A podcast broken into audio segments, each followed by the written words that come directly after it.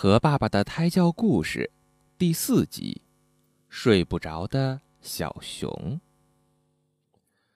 在一个美丽的夜晚，清亮亮的月光柔柔的照在大森林里。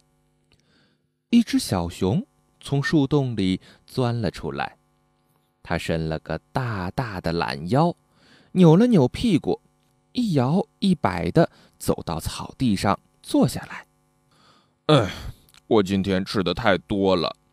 小熊揉揉肚子说：“肚皮鼓胀胀的，一点儿也不想睡觉。可是，不睡觉又能干什么呢？”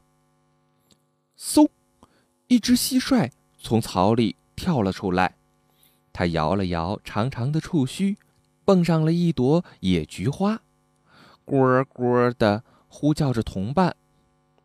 不一会儿，各种各样的小虫子都出来了。它们有的从石头缝里钻出来，有的在花朵中探出脑袋，有的抱住大树的树干，有的在灌木丛中东张西望。叽叽咕咕，吱吱，好热闹呀！可是小虫子们实在太小了，小熊。拍着脑袋四处张望，怎么也找不到它们。突然，矮树丛里发出了微弱的沙沙声。谁在那儿呢？也许他愿意和我一起玩。小熊悄悄地走过去，拨开了树叶。啊，原来是一窝打着呼噜的鸟宝宝，它们缩在鸟妈妈的身边。睡得好香啊！小熊捡起一片大树叶，小心地盖在鸟宝宝们的身上。晚安，亲爱的小宝贝。我还是睡不着。